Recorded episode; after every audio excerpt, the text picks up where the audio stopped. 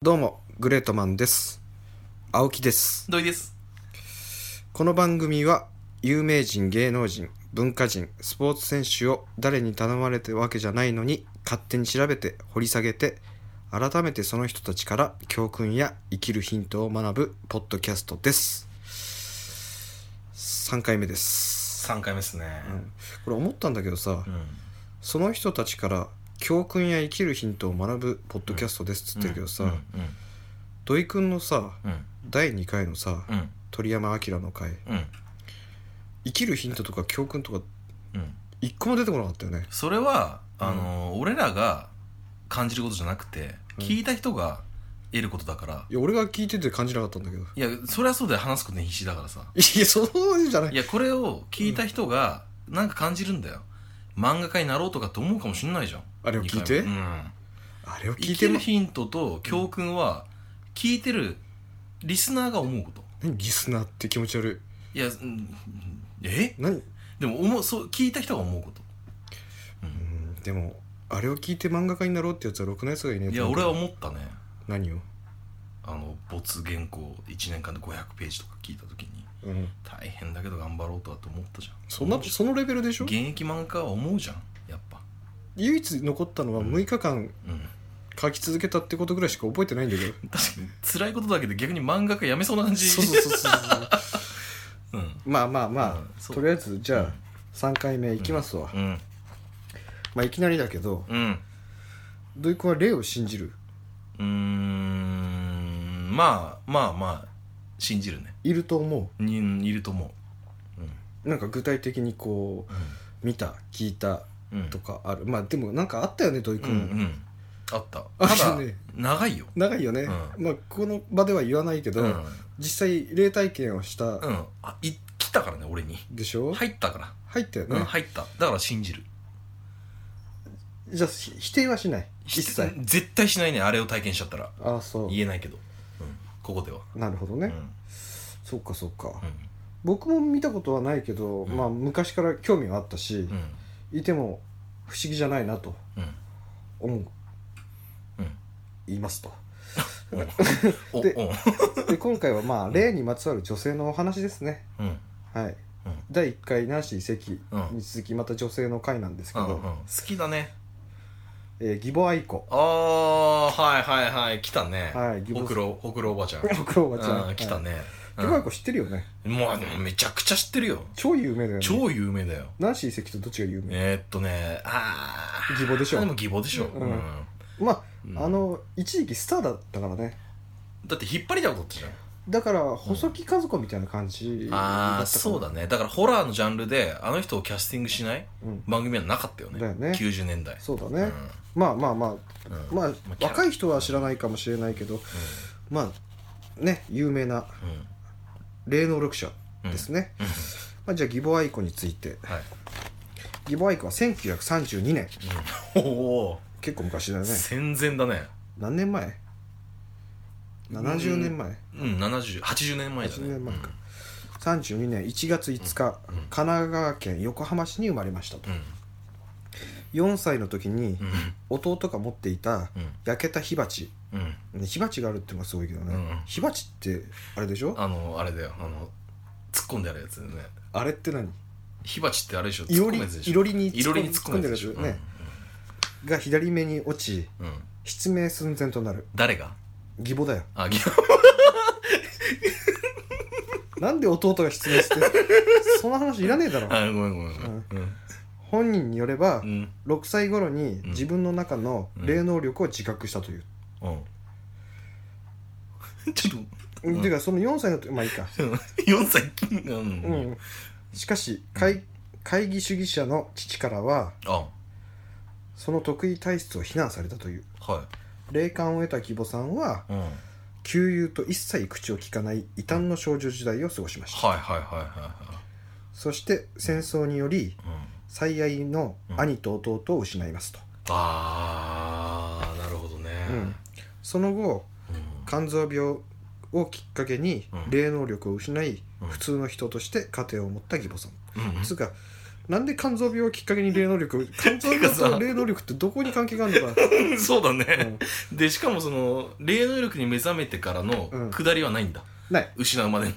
ない早早いねだから霊能力あんなと思ったけど、うんうんうんやっぱりほらそこでなんか親父さんとかうん周りの人から白い目で見られたからあー自分抑えでたんだそう隠してたんじゃないかあーなシックスセンスパターンねそうだうね、だからそのまあ肝臓病をきっかけに霊能、そうだねんうんしかし善人すぎる夫はうん他人の借金をいくつも肩代わりしてうん生活は困難それは見抜けなかったんかいと思う けどねそしたらねだ霊能力ねえからああそっかそっかそっかそっかそっかうん数々の苦労を経てうん子供を育ててはいようやく末っ子これ3人子供がいるんだけうんうんどようやく末っ子がうん幼稚園に入学したまさにその日うん入学したその日だようん突然彼女の中の霊能力が復活するのでなんすだそれ急にだよ何義母急に霊能力なんかああ落ち着いたみたいな感じでなんかこううんほっとしたのかなパートしようみたいな感覚だよねパートはしああなないんけかど子供たち落ち着いたパートしようみたいな感じでだやっとまあ、まあ、そう手だねがかからないとは言えないけど、よ幼稚園に入れた時にカ買ってきたッんつってだ買ってきたんだそうそうはあそこから義母愛子の霊能者として第二の人生が始まっていくとうんそうだねで1961年のテレビ出演を機にうんうん人気が高まりうん多くの講演会を行うようになると、うんまあ、だから周りが嗅ぎつけたのかうん1970年代頃から心霊研究家の放送作家うん新倉岩尾新倉かなこれうん新倉岩尾とともにうん日本テレビのうんお昼のワイドショー内の一つの特集コーナーうん「あなたの知らない世界うん」これ知ってるでしょうん知ってる知知っってるてるよね有名だもんね有名有名に出演うんこれ僕が夏休みの時よくやってたんだよね、うんうん長かったよねすっげえ見てた、だよねちなみにこの「あなたの知らない世界うん」 97年で終わるんだけどうん87年にこのワイドショーは終わるのにうんその後のミノさんの「午後はまるまる思いっきりテレビ」うんに引き継がれてるんだよねえだからいわゆる、ま、終わった番組のうんワンコーナーを次の番組に引き継ぐまでになってるキラーコンテンツもうもういかにもこれは外せねえなとうんいうことだろうねそのワンコンテンツが番組のそうこのお昼のワイドショーうん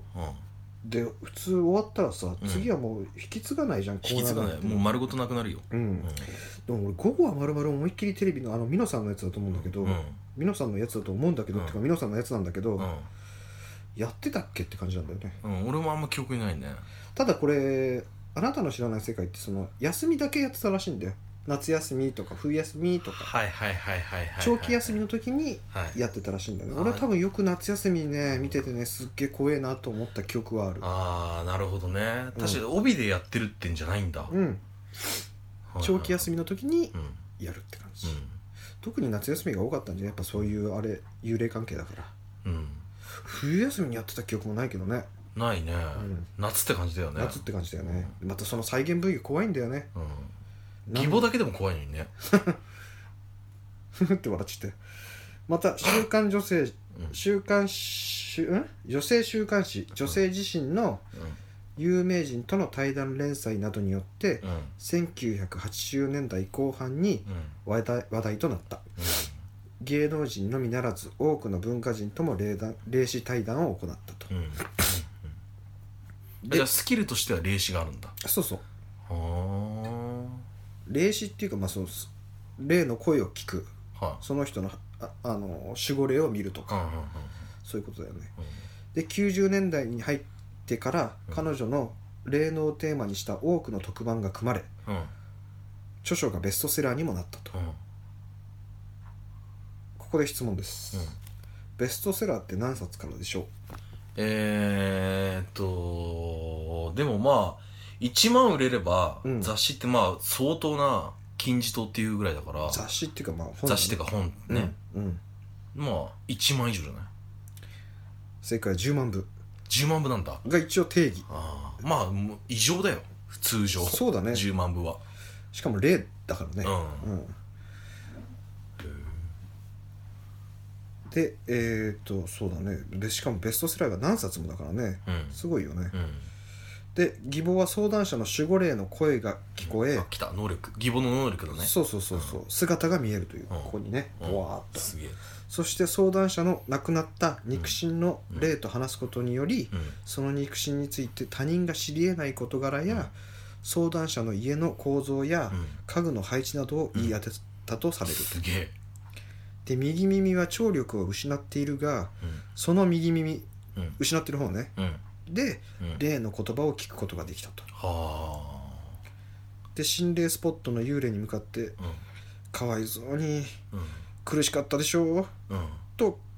涙を流す姿はおなじみのものでしたと、うんまあ、うんいまあそのイメージしかないよねそうだねそれ真に面目にやってるイメージないいや真面目でしょあ、まあ、それが真面目なのかそうんいやだいぶ言ってるなっていうイメージがあったけど、ういやかわいそうにってなかなか言わないでしょうん、でもだいぶ言ってなかったあの時の義母さんい言ってるって何やもう怖かったよねなんかまあ義母自体が怖かったね確かにそれは分かるうんあの人自体ちょっと怖いなっていう規部制分はあ上っげたたりしてたじゃんかそれは分からな「いいやー!」とか言ってたよ、嘘うん、なんか動物の気持ちになって動物の霊も見えん動の物の霊を見えるサンマじゃん、うんでえっとなんだっけどこまで行ったっけえーっと規制を上げるとこ違うよあそれ俺関係ねえしああそこたとえたたりなす存在でもえたたたりなすたたりうんたたりなす存在だから悪霊だよああはいはいはい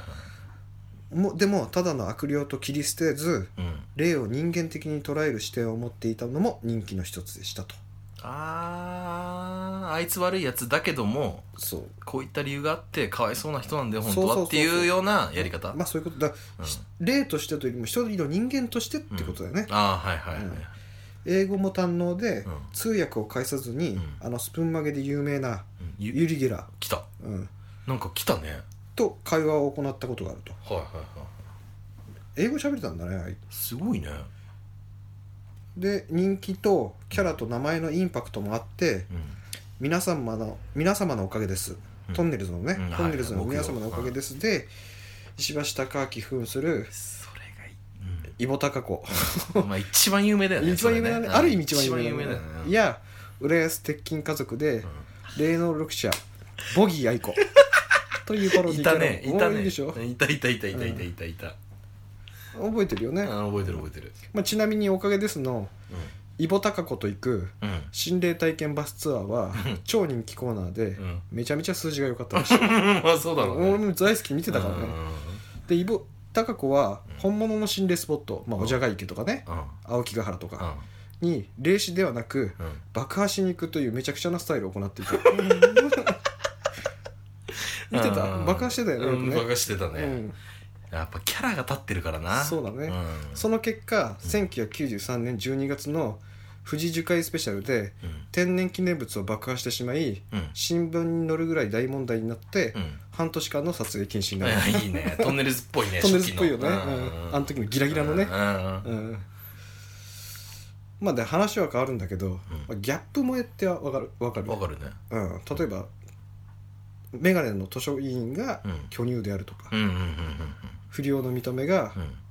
あ不良の見た目じゃねえや、うん不良がうんうんすごい優しいとか、あはいはいはういん芸能人で言うと、うんスピードワゴンの小沢やうんノンスタイルの井上が、うんブサイクなのに、うん女心語ったり、あはいはいはいはいまあ、ギャップじゃん、はいうんギャッまプだねギャップあれはギャップだねでカズレーザーの見た目でうん頭が良かったりあああ同志社かなんか言ってるよねそうなのうん同志社なの、同志社かそこら辺だよえー頭いいあいつ頭いいんだよね頭いい頭いい頭いいうんうんで広瀬アリスのようなうん美人がうん不女子だったりああまあそうだねあそうなんだだよね不女子なんだよね,、そうだねそうだねめちゃめちゃうん BL 系の漫画買ってたよ確うかん一人食一人飯みたいなのしてたしうんうんうん、はいはいそうそうそうだからその、だから義母さんもうん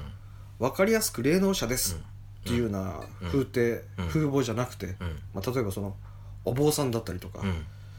着物を着ているとか、うんそういう分かりやすい霊能者じゃなくて、うんえー、と3人の子を持つうん普通の主婦うがん霊能者っていう、んある種のギャップうんも人気の理由ではないかと、うんうんなるほどうん、だだかからら,、ギャップあったかねギャップ萌えだよね義母さんにみんなあああある意味まあ見た目からやべえなとかってい思やうけでども霊能者って いうイメージ、今まで僕らが思うイメージと違かったんじゃない普通のおばさんあがー霊なん能か者確かにあのろうそくを鉢巻きでうんろうそく頭にこう鉢巻きで巻いて、うんイタチってんだっけイタコ、いた子ねうんうんあのスタイルイタチってどうしたらいいかやっぱねイタコね、うん確かに、てか今やっぱり坊さんお坊さんだよねとうんか着物を着てる人とかうんうんうんでも義母さん基本的にあのあのあれだったよ婦人服着てたよ婦人そうだねそうジャケット着てあの肩パッド入ってる肩パッド入ってたそうそうそうそうそうそうなんかうんその時代のうピンクのジャケットとか着てたんよね着てたね着てたうねんスタイリッシュだったようんね顔はおばさんだけどうんうんうんほくろもあったしほ あれほくろはないよそんなでかいのあったよいや義母のイメージがぎあイボイボタカコのイメージが強 すぎてあれがそれさそうそうあれが異常にでかかったからよく見るとうん義母さんの方はうんうんそんなにでかかない、あ俺そっちにじゃあ俺も影響されてんだねやっぱねトレースだよね高子の方にそ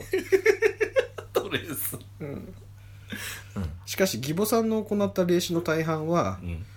調査や資料に当たることで分かるものがありやべ霊視の内容が事実と矛盾することもあるとやしてべあるあるだうん、その霊視は事前の調査によるものであるはといのはい疑惑も報じられたと、あるあるだね霊視あるあるだね霊視あるある、うんまた93年にはその霊能力を疑問視するうん当時早稲田大学のう教授でうん物理学者のんうんあやばい大月義彦、はいまあ、通称大月教授だよねうんうんうんうわんかるあ分かるう分かんるまあ、永遠の天敵ですよねう、んこの人もすごい人でさ90年1990年うん電磁波で火の玉を作ることに世界で初めて成功したすげえ火の玉の物理学的研究者の第一人者うんじゃああのあれだあのロジックに来るからうん霊視って霊視ってこうなんか超越的なものじゃん、それにロジックで来るから、うんまあ天敵だよね義母からしたらねそうだねでそれまで鬼火狐火などと呼ばれるうんうん心霊的現象とされてきた回避をうん科学的現象として証明しあーやばたい来てるね、うん、から批判を浴びたとまああるあるだよ、まあねうんで大月は義母が霊能力と称しているものはどれも何らかのトリックで説明がつくものだからうん自分が実験に立ち会ってうんチェックさせてほしいうんと義母側に申し込みはいはい、テレビ番組での対決がうん、具体化仕掛けたがうん結果的にはうん義母側がキャンセルしたとあららさらにうん義母の著書「義母愛子の死後の世界」に大月のプラズマ実験写真が例の写真との説明で無断で使われていたことが発覚しやべ問題になりましやばいねたやばいですねやばいねはい、義母で95年オウム真理教の事件うんあったねあの地下鉄サリン事件あーあれはねうんあの後にオカルト的な放送をすることに批判が高まる中で、うん出演回数は低下しあー約5年間テレビ界から遠ざかったとっあー確かに一気に見なくなったもんねていうかまあだからそういううあんな事件があった時にそんなオカルトなことを放送するなっていう、んそうだろうねしかもあのオウム真理教の地下鉄サリン事件っていうか、まあ、オウム真理教の事件っていうのはもうちょっと次元が超えたっていうかうんその震災とかとまた別のそうだね一線を害してちょっとやべえうんやつじゃんあれは異常だったあの時代は確かに異常だったね、うんうんまあいろいろね宗教宗教宗教っつうとなんか最近もあったけどまあもうこれ第1回目に続いてだねで2001年から2003年までうんフジテレビのネプチューンの番組う「ん力の限り GOGOGO!」うんに5年ぶりに出演うん俺これ見てたけど出てたかなっていう感じだったんだけどねうでも確かにロッカーでんうんふんどし先生っていう原田泰造が扮してうんなんか相談を聞くっていう時に義母愛子がいた気がするんだよねああうんホリケンやってるイメージあったけどねいややってないか泰造泰造か、うん T 像は いイニシャルトークなうんに5年ぶりに出演して話題となったと、うんで力の限り555義母スペシャル協力版が最後のテレビ出演となったとえそれがはうん、いはいはまあ、何回か出てたんだけどその2000うーんそうだねい義母愛子義母愛子スペシャル協力版が最後のテレビ出演となったと、うんで2003年の5月6日に胃がんのためうんうん71歳で死去あ葬儀は本人の生前からの遺言であうん親族のみの密葬で行われたはいはいはいはいで霊能力に関して批判していた大月教授も、はい霊感商法等による露骨な金儲けを行うようなことは一切なかったところは評価できるうんうん私は彼女の霊的現象について疑問を持っていろいろ批判検証はしたがうん彼女の人間性や人柄まではうん否定するつもりは一切なかったうんうんとツイートのはいはいはい言葉を述べたとうんうんだから人間性は素晴らしかったと、うんうんううんんただまあちょっとねっていううんううんん義母愛子本人の著書がざっと80冊うんすげえすごくないすごいね ?80 冊本出してんだよ例だけでいやなかなかないよできないよできないようね、んでいやそんだけ本出してる人ってまだいんのかなっつって、うん池上彰調べたらうん今の段階で180冊出してやばい ねかぶんないのかねかぶんないもんかねネタがかぶってるでしょうんかぶってるしネタ切れになるからそういう大月先生の画像とかつ使っちゃったりしちゃうんだよねちょ池上彰だよあ違うその義母さんもそうだけどあー義母さんのパターンで言うとうんえどういうこといやなんでもないつくさでも心霊だけで80冊は異例の数だと僕は思ううんだからすごい池上彰はほら言ってもさ、世界情勢とか、まあ、刻々と変わるものとか、うんまあいろいろねお金のこととかもいろいろ多岐にわたって、まあ、かいでも180冊ってすごくない池上彰、まあ、その時の社会問題一つだけでうん、本書いてるようなもんだよねもう、そうだねだかうんうんらその池上彰が180冊書いてるっていう書いてあったらさあ聞くとさ80冊大したことねえなとか思うけど思うけど普通の人間1冊も出せないからねいや出せないね、うんすごいわタレントだってさ10冊だって出さないでしょ出さないね、うんそうだねだから単純にこれだって水島ヒロだってね一回出して終わりだもんねああ水島ヒロね、うんうん小説ね、うん、なんでおかしいね大賞取ったのに出したんじゃないのあの後あ出したのいやわかんない全う然ん賞を取ったのがあれだけであそうなんだ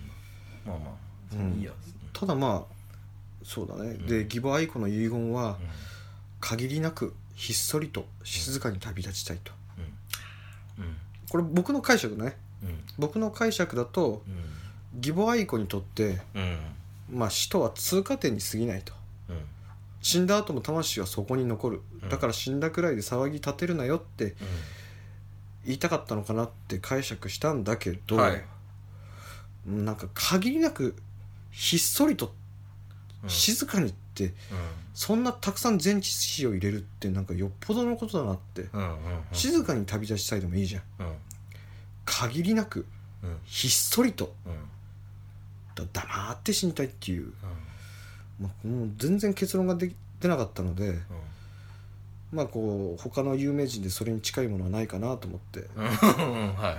い美園の名言うん「うち明日死ぬかもしれへんと思って生きてるからうん なるほどね、うんでも何なんだろうねその静かにひっそりなんか晩年はやっぱあんまよろしくなかったんじゃないのそのいろいろこう」批判されてあうんーと思うよ、まあまあそううん、しだかもね義母って本名多分本名息子さんあの子供3人ぐらいいるんでしょ、うんなんかやっぱいろいろ言われたんじゃないのお前の母ちゃんインチキ野郎だみたいな、うん多分そうだと思うよあイボテイ系とかー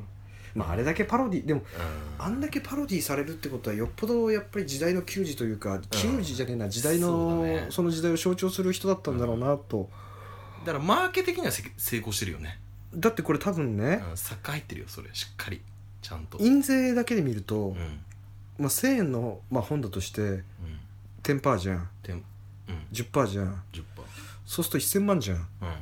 でベストセラーが何冊もってことは、う普通に何億って言ってるのんいかなやっていう奥は行ってるでしょ行っ余てる裕よで、ね